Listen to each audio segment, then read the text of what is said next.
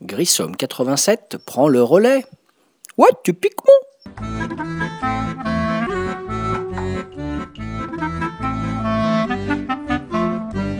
Bonjour David alias Grissom pour un nouveau podcast sur le site de Ludo Lega. Aujourd'hui, dernier podcast de ma trilogie de podcasts du grenier. On se rapproche encore plus de nous puisque cette année on va aller en 2012, donc il y a un peu moins d'une dizaine d'années. Et donc ce jeu que j'ai décidé de vous présenter et de remettre en lumière s'appelle Nobleman. Nobleman est un jeu de Dwight Sullivan pour 3 à 5 joueurs apprentis nobles à partir de 12 ans. On est dans un jeu expert. L'éditeur c'est Pegasus Spiel. Première chose déjà quand on a la boîte dans les mains, c'est le poids de la boîte. Une boîte absolument blindée de matériel et qui est très lourde à sous-peser. Donc là, clairement, pour la cinquantaine d'euros du prix du jeu à l'origine, on en a clairement pour son argent. C'est une grosse boîte bien remplie. Il faut savoir, euh, pour commencer, que c'est un jeu qui est euh, localisé en version étrangère, en version anglaise, mais qui n'a pas été traduit en français, mais vous pouvez trouver facilement les règles et les imprimer sans aucun souci. Donc à l'époque, présentation du jeu, ça se passe à l'époque d'Élisabeth Ier, euh, qui régnait sur la Grande-Bretagne au XVIe siècle, et cette souveraine n'avait pas de successeur direct, ce qui attisa la convoitise de toute la noblesse, qui se pressait autour d'elle en quête de faveur. Les joueurs sont des nobles qui, pour eux-mêmes et leur famille, ambitionnent de devenir plus puissants. Et pour cela, vous allez devoir agrandir votre domaine, y construire des constructions les plus folles et les plus extravagantes, mais aussi faire preuve d'habileté politique saupoudrée d'une pincée de corruption, d'un brin de scandale, pour obtenir de nouveaux titres que la reine a l'habitude de décerner à l'occasion de bals masqués. Vous aurez trois décennies pour vous élever dans la société et remporter la partie. Premier élément, donc un grand plateau qui est assemblé, plateau en deux parties, qui a une forme tout à fait originale, euh, voilà, plateau qui représente un très beau jardin à l'anglaise. Donc vous avez tout autour du plateau l'échelle des points de victoire. Vous avez un peu plus petite en dessous l'échelle de prestige. Vous avez une petite piste qui représente l'échelle des tours, une toute petite euh, zone ovale qui représente l'échelle des décennies. Donc sur la piste des tours, l'échelle des tours, on aura un marqueur vert qu'on va faire progresser, un petit pion vert, un petit pion bleu pour l'échelle des décennies, des emplacements pour les tuiles que l'on va faire en don à l'église, des emplacements pour les bâtiments, châteaux, palais, chapelles et folies, et enfin des emplacements pour les marqueurs de corruption à signaler immédiatement, au-delà du poids, ce qui montre que c'est une boîte bien chargée, le matériel est vraiment d'une beauté que je trouve absolument invraisemblable.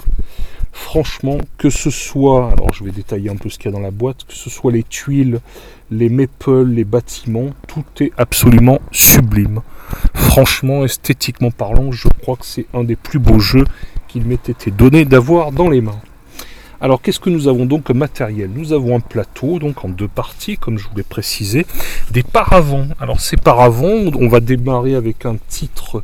Euh, ces paravents vont nous donner un titre de noblesse, sachant qu'on va démarrer avec le titre de baron.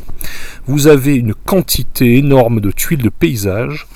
Donc les paysages, vous en avez de quatre sortes. Vous avez les champs, sont des tuiles jaunes orangées, les bosquets qui sont des tuiles verdâtres, vert foncé, les euh, fontaines qui sont des tuiles vert avec au centre une fontaine bleue, et les prairies qui sont des tuiles vert clair. Donc quatre sortes de paysages, les champs, les bosquets, les fontaines et les prairies donc plus de 200 tuiles de paysage. 20 marqueurs de corruption, des marqueurs de levée d'impôts et de gains de territoire, des pièces de monnaie, des cartes scandales, des cartes résumées de jeu, des châteaux, chapelles, palais et folies, qui sont donc des bâtiments. On en mettra un certain nombre aux endroits prévus en fonction du nombre de joueurs, de 3 à 5 je précise, des chevaliers, donc deux chevaliers dans chacune des cinq couleurs. Marqueur de point de victoire en forme d'octogone pour l'échelle de prestige. Marqueur disque pour l'échelle de point de victoire. Il va y avoir une échelle de prestige, une échelle de point de victoire. Voilà, mise en place de départ, il faut savoir qu'on va démarrer ainsi avec des tuiles. Donc on va prendre, on va prendre ce qui est conseillé à la première partie, ça va être de prendre trois tuiles de chacune des quatre sortes de paysages, c'est-à-dire les champs, les bosquets, les fontaines et les prairies. Vous avez également donc à prendre devant vous une tuile prairie, en plus de votre paravent de joueur, un certain nombre d'argent de pièces que vous allez récupérer. Donc la monnaie, ce sera la livre sterling. Et il y a également euh, le joueur à droite du premier joueur qui recevra le joli pion reine tout jaune qui représente la faveur de la reine. Voilà pour le matériel. Donc comment ça se passe pour un tour de jeu euh, J'ai déjà parlé donc du matériel. Maintenant, je vais vous présenter un peu plus en détail le comment ça se passe. Donc chaque joueur à tour de rôle en sens horaire, en débutant par le premier joueur, va faire une action, une seule. Maximum, on va pouvoir jouer une carte scandale avant ou après son action. Sachant qu'il y a une action gratuite qui pour le coup ne compte pas comme une action, ça va être d'échanger autant de fois qu'on veut deux tuiles de derrière son paravent contre une tuile du sac que l'on va choisir. Et ça, on peut le faire autant de fois que l'on veut. Il y a aussi une précision importante. Si à la fin du, de son tour de jeu, le joueur contrôle l'arène, il marquera un point de victoire, voilà, un PV, et il déplacera le marqueur de tour d'une case dans le sens de la flèche, le petit marqueur vert. Voilà, c'est ce qui se passera avant le début du tour du joueur suivant. Donc quelles sont les différentes actions possibles? Les différentes actions possibles sont de l'ordre de 7 actions. Alors attends, ne vous inquiétez pas, ça ne va pas durer excessivement longtemps. Je vais vous décrire donc les différentes actions. Première action, ça s'appelle agrandir son territoire. Je rappelle qu'au début du jeu, on débute avec 12 tuiles. Il est conseillé pour la première partie d'en reprendre 3 de chaque terrain, champs, bosquets, fontaines et prairies. Quand on va connaître un peu mieux le jeu, on pourra panacher euh, de 0 à 3 tuiles de chaque sorte jusqu'à hauteur de 12. Donc la première action, c'est agrandir son territoire, agrandir sa propriété puisque plus une propriété est étendue, plus elle permet de gagner en influence, en prestige et en richesse. Donc on va prendre jusqu'à trois tuiles de derrière son écran et les placer dans son territoire. Sachant qu'on a une tuile de départ, n'est-ce pas, avec euh, une tuile prairie de départ, voilà, avec un bâtiment de départ sur cette tuile. Et donc, voici comment ça va se passer. On va pouvoir placer jusqu'à trois tuiles, et en fonction de l'action et de la tuile qu'on a placée, on va obtenir les effets de cette tuile. Donc si on place une tuile champ, donc c'est la première sorte de paysage, le champ placé durant le tour rapporte une livre. Et sachant que si on arrive, et c'est là la subtilité, ça c'est quelque chose que j'adore dans ce jeu, si on arrive à créer un groupe de quatre tuiles champs adjacentes, eh bien on va avoir créé ce qui s'appelle une ferme qui va être matérialisée par un petit carré jaune au centre de ces quatre tuiles. Et ça nous permettra de récolter deux livres de plus pour chaque ferme terminée durant le tour. Donc l'argent va être mis derrière le paravent. Chaque champ rapporte une livre et deux livres de bonus pour chaque ferme terminée pendant le tour. Pour les bosquets, c'est la même chose, si ce n'est que quand on va finir une zone de 4 tuiles bosquets, eh bien on va gagner deux tuiles, deux nouvelles tuiles pour chaque forêt. Ça va permettre de faire une forêt, petit symbole vert. Donc chaque tuile bosquet placée permet de piocher une nouvelle tuile dans le sac. Et si on termine une forêt à son tour de jeu, on en place deux supplémentaires. C'est une façon de renouveler sa main et d'avoir toujours des tuiles disponibles derrière son paravent. Donc les champs permettent de prendre de l'argent, les bosquets permettent de prendre des tuiles. La fontaine, la fontaine va permettre d'augmenter le prestige en prévision des balles masquées. Elle n'a aucun effet immédiat, si ce n'est que si on termine un jardin pendant le tour de jeu, c'est-à-dire assemblage de quatre tuiles fontaines, eh bien si on termine le jardin, petit symbole bleu au centre de ces quatre tuiles, ça va permettre de prendre immédiatement le pion reine. Je rappelle que le pion reine, si on l'a à la fin de son tour, ça permet quand même de gagner un PV. Les tuiles prairies n'ont pas d'effet immédiat, elles vont permettre de d'accueillir des bâtiments. Donc ça, c'était la première action. Deuxième action possible, construire un bâtiment. Donc construire un bâtiment, cette action va permettre de construire exactement un bâtiment. on ne peut bâtir qu'un édifice disponible sur le plateau du jeu. Il existe donc quatre types de bâtiments, les châteaux, les palais, les chapelles et la folie. Chaque bâtiment a un coût dont on doit s'acquitter. Et ce qui est intéressant, euh, c'est que le coût va être noté euh, sous forme d'un symbole sur le plateau de jeu. Donc si on n'a pas le montant, évidemment, on ne peut pas construire. Et le montant payé va retourner en argent à la réserve générale. Sachant que l'intérêt, c'est qu'en fonction du titre de noblesse de baron jusqu'à duc, eh bien on va obtenir potentiellement des rabais sur le prix des bâtiments. Le baron et le vicomte ne donneront aucun rabais, mais si on arrive jusqu'au duc, on aura trois livres de rabais. Le château est donc le premier bâtiment. Donc le château, on le place sur une tuile prairie libre. Un château, euh, il y a des conditions de pose, ne peut pas être adjacent à un autre château ou à un palais. Et donc pour la construction d'un château, on va recevoir un chevalier qu'on va prendre à la réserve. Et ce chevalier, on va le placer sur un symbole euh, domaine qui est complet et libre d'un autre joueur. C'est-à-dire les symboles, ce que j'appelle les symboles domaine, c'est quand on a la configuration de quatre cartes et que ça permet soit de faire une ferme, le carré jaune, le losange vert qui permet de faire une forêt, ou la forme circulaire qui permet de faire la, euh, la, fontaine. Donc, eh bien, ce qu'on va faire, on a construit son château. Si je place mon chevalier sur un symbole ferme disponible chez un autre joueur, je vais gagner deux livres va me donner l'autre joueur. S'il ne peut pas, il me donnera ce qu'il pourra. Si je place mon chevalier chez un symbole forêt libre de l'autre joueur, il doit me donner deux tuiles.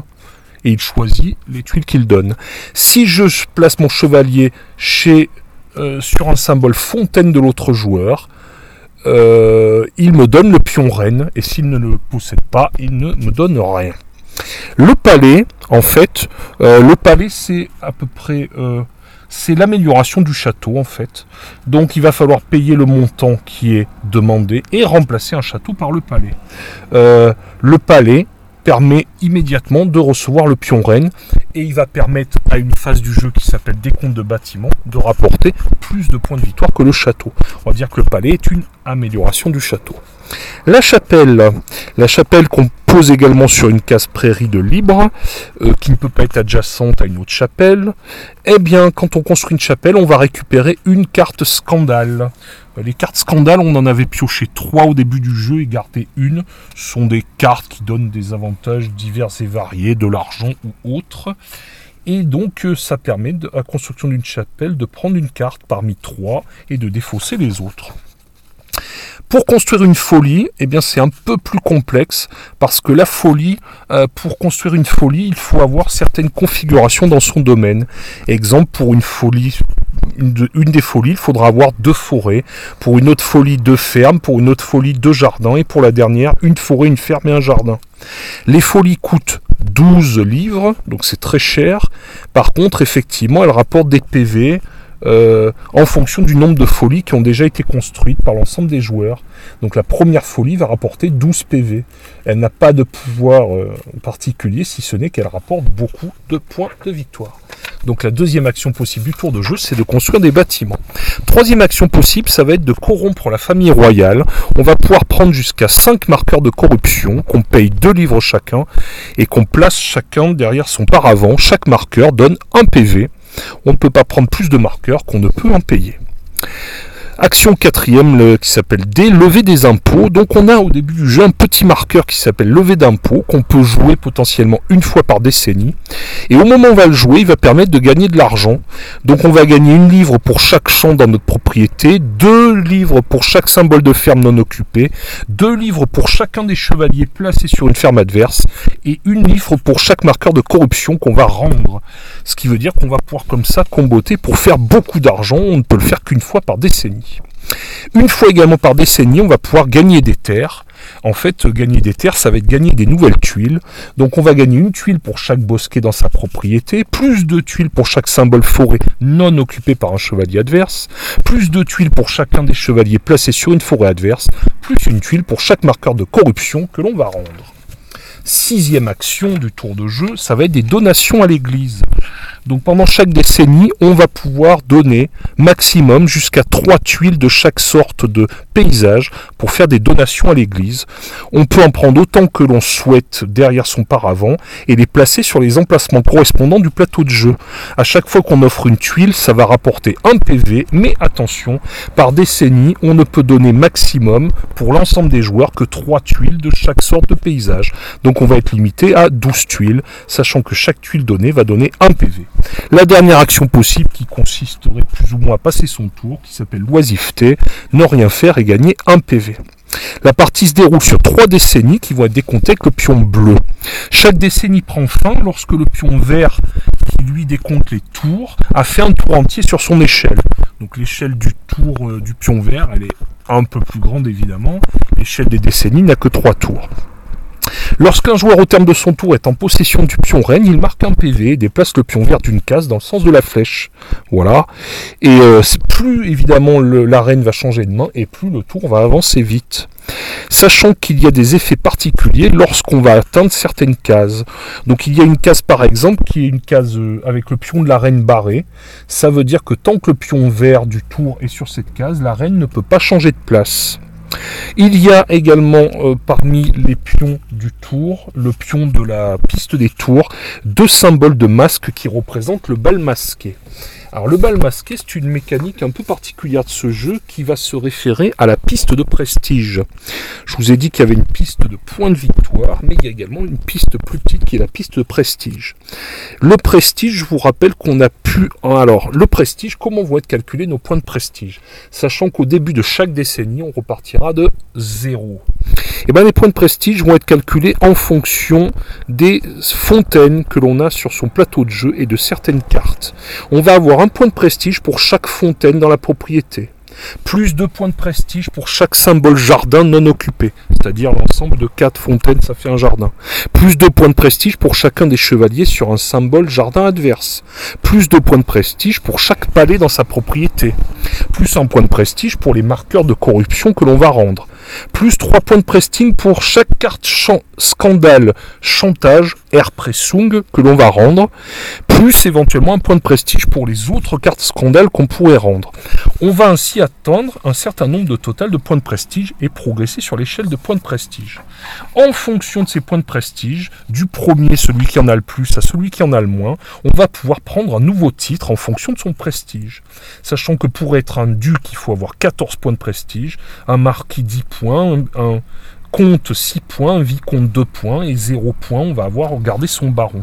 Ça, ça a une importance parce que je vous rappelle que ces points de prestige, ils vont donner à certains moments euh, des points de victoire. Et bien justement, on va marquer, immédiatement après avoir fait l'attribution des titres, des points de victoire en fonction de son nouveau titre. Euh, un baron ne marquera pas de points de victoire, mais jusqu'au duc qui gagnera 7 points de victoire. Donc l'intérêt d'avoir du prestige pour récolter des PV. Voilà, on remet les pions des comptes de prestige sur la case 0, le pion vert des tours est déplacé, et c'est ensuite au tour du joueur à gauche de prendre le pion reine et de jouer et de commencer une nouvelle décennie. Voilà comment ça se joue le bal masqué. Il y a également dans l'ordre de dans l'échelle des tours de jeu des, euh, une case avec un bâtiment dessiné, une espèce de euh, symbole gris. Et lorsque cette case est atteinte, on va faire un décompte des bâtiments. Cette case se trouve à la fin du tour et ça va matérialiser la fin de la décennie en cours. Et donc le, décompte des bâtiments, voilà comment ça se passe. Donc lorsque le pion vert des tours atteint la dernière case de la décennie, on fait un décompte des bâtiments. On va marquer 3 points de victoire pour chaque château, mais attention, il faut qu'il soit entièrement entouré de tuiles pour le décompter. Plus un PV pour chaque chapelle adjacente. On va scorer 5 PV pour chaque palais entièrement entouré de tuiles, plus 2 PV pour chaque chapelle adjacente. On va scorer on ne va rien scorer pour les folies qui ne rapportent pas de PV au moment de ces décomptes. La décennie se termine après le décompte des bâtiments et on peut commencer une nouvelle décennie. Voilà. Au début de la deuxième et troisième décennie, on va remettre le nombre de bâtiments prérequis pour le nombre de joueurs. Les tuiles qui avaient été données à l'église repartent dans le sac. Les joueurs récupèrent leur marqueur de gain de terre et d'impôts s'ils l'avaient joué. On reçoit une carte scandale, on en pioche trois, on en garde une. Pion bleu des décennies avance d'une case, le pion vert des tours, sur la case avec la flèche, et c'est parti. La partie prend fin donc après le décompte des bâtiments de la troisième décennie. Et dernière chose, on va marquer encore 3 PV par carte liaison que l'on possède. Le joueur ayant le plus de PV va l'emporter. Nobleman, c'est un jeu expert, hein, il ne faut pas se le cacher, mais qui est excessivement plaisant pour plusieurs raisons. D'abord, la beauté invraisemblable de son matériel. Euh, pour des règles, il est vrai qui peuvent paraître relativement complexes, vous verrez assez rapidement qu'il y a une grande fluidité. Je pose mes paysages, je récupère de l'argent, des nouvelles tuiles, du prestige. Quand j'arrive à faire mon assemblage de 4 tuiles, je récupère un bonus. Donc je vais comme ça gagner de l'argent, des nouvelles tuiles, du prestige. Les balles masquées sur l'échelle du compte des tours vont rythmer la partie. On en a deux fois sur l'échelle du tour. Et ces balles masquées vont permettre d'acquérir des titres de noblesse qui vont nous permettre de gagner des points de victoire et qui vont nous permettre d'avoir des réductions sur le coût des bâtiments. Les 10 bâtiments que l'on va construire sur les tuiles de prairie qui vont nous permettre également de gagner des points de victoire. On a là un jeu qui est quand même un jeu expert, hein, soyons honnêtes, mais qui est un jeu vraiment magnifique, j'insiste là-dessus, très élégant. Euh, voilà, on voit ce domaine se développer. Ça demande quand même une table assez grande pour pouvoir positionner toutes ces tuiles. Voilà. Donc un jeu que je regrette de n'avoir pas plus joué ne serait-ce que parce qu'il demande déjà d'être 3. On ne peut pas y jouer à 2, j'insiste, de 3 à 5 joueurs. Donc on va pouvoir le trouver d'occasion, ça va dépendre du prix, de entre 25, 30 à 50 euros. C'est un jeu donc de 2012 qui a été édité chez Pegasus Spiel. Voilà, euh, ne, pas s'inquiéter, il y a une traduction des règles, il y a un peu de texte sur les cartes, mais on a des traductions. Le reste du matériel est indépendant de texte. Voilà, donc euh, dernier jeu de ma trilogie de podcasts du grenier. Euh, voilà, après euh, Palais Royal, Finca, c'était aujourd'hui le podcast 187, Nobleman. Sur ce, je vous souhaite de bons jeux. Voilà, je vous souhaite ben, d'aller vous aussi dans votre grenier déterrer des pépites, des bons jeux, des grands jeux qui ne sortent pas assez souvent et qui sont noyés dans la masse de toutes les sorties. Voilà, c'était Nobleman que je vous conseille vivement. Sur ce, je vous souhaite de bons jeux et je vous dis à bientôt pour un nouveau podcast 189, 10 ou et quelques. Sur ce, bon jeu et à bientôt. Ciao les ludos.